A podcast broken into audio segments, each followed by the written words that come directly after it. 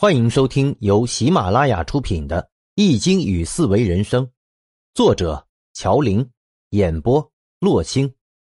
欢迎订阅。第四章：心易学。大学说：“大学之道，在明明德，做新人，止于至善。”心易学的“心”是大学所说做新人的心。新人不是初次见面的人。而是焕然一新的人，这个焕然一新不是外在的衣着，而是内在的思想和精神。《易经》作为一部经典之作，在中国文化历史上占有着举足轻重的位置。自孔子作彖、象、文言，解开蒙在《易经》上的神秘面纱，让我们看到了作为群经之首的《易经》，包含了世界观、人生观、道德观。包含了哲学、政治学、经济学、心理学、法学、军事学等，还包含了一个人的如何提高自己的修养，如何提升自己的精神境界，而成为了一本经世之学，内圣外王之学。但自战国之后，随着重功利、重皇权的法学思想流行，《易经》被孔子打开了一扇门，又重新戴上了神秘主义的面纱。新易学，就是要重新揭开蒙在易经身上的神秘主义面纱，去除神秘主义的思想，用现代思想重新解读易经，解剖易经中蕴含的天地运行规则，挖掘易经的核心思想，揭示出易经中所蕴含的智慧以及吉凶变化的演变原理，使其重新焕发出精神力量，指导现代人的生活。作为群经之首、大道之源的《易经》，是我们文化之根、万法之宗。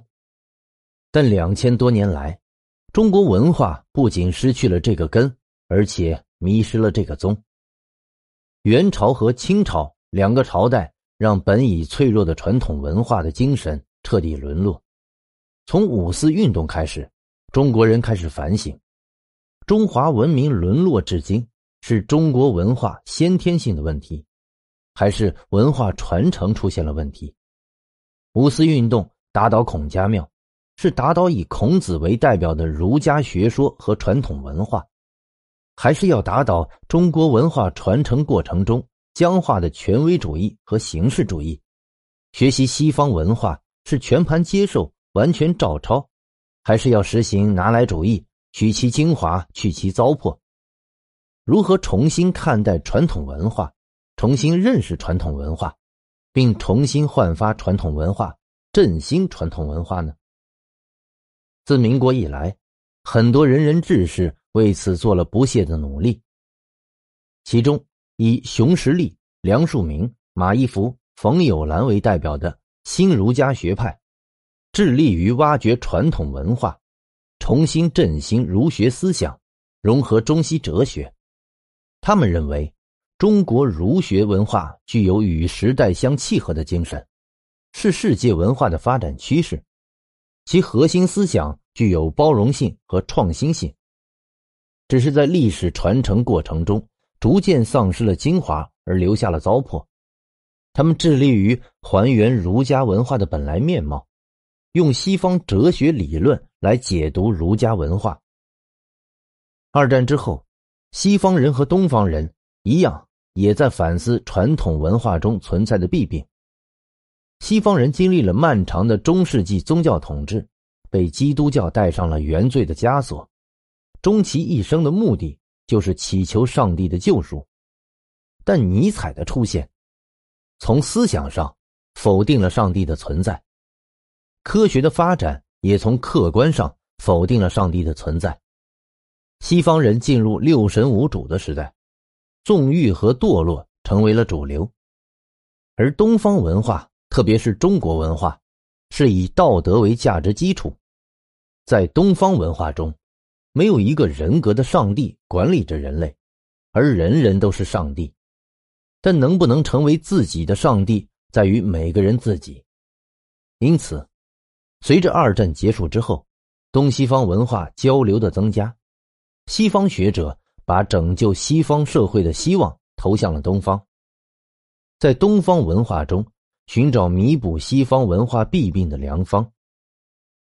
在这交流过程中，中国禅宗的思想首先在西方得以流行，并影响了一代西方人的思想，儒家思想、道家思想、大乘佛学思想以及易经都逐步流入西方。但东方文化中神秘主义是一个难以逾越的障碍。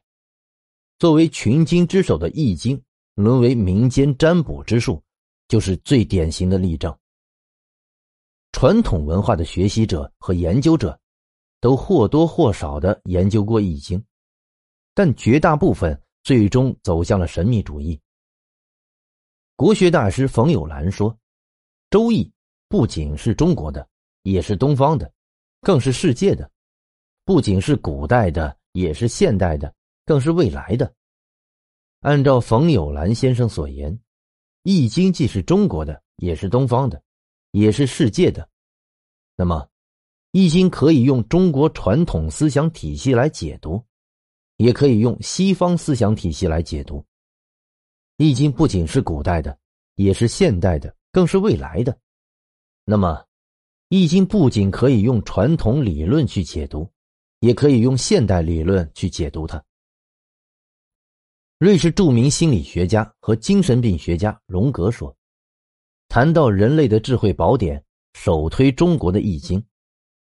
在科学方面，我们所得的定律常常是短命的，或被后来的事实所推翻，唯有中国的易经，亘古长新。”相沿四千年之久，依然具有价值，而与最新的原子物理学颇有相同的地方。他说，《易经》这本书象征了充满生气的中国文化的精神，或许也是它唯一的象征，因为它是数千年来中国杰出人才的集体贡献。历经沧桑，它却绝无陈颜旧色，依然生机勃勃。至少，对那些力图探知其意义的人来说是这样。在一个外国学者的眼中，《易经》是一本充满生气的书，是一本历久弥新的书；而在中国人的眼里，《易经》却成了一本古老的、充满神秘主义色彩的书。因此，揭开蒙在《易经》身上神秘面纱，让它焕发出思想的光彩，这就是新易学所说的“心”。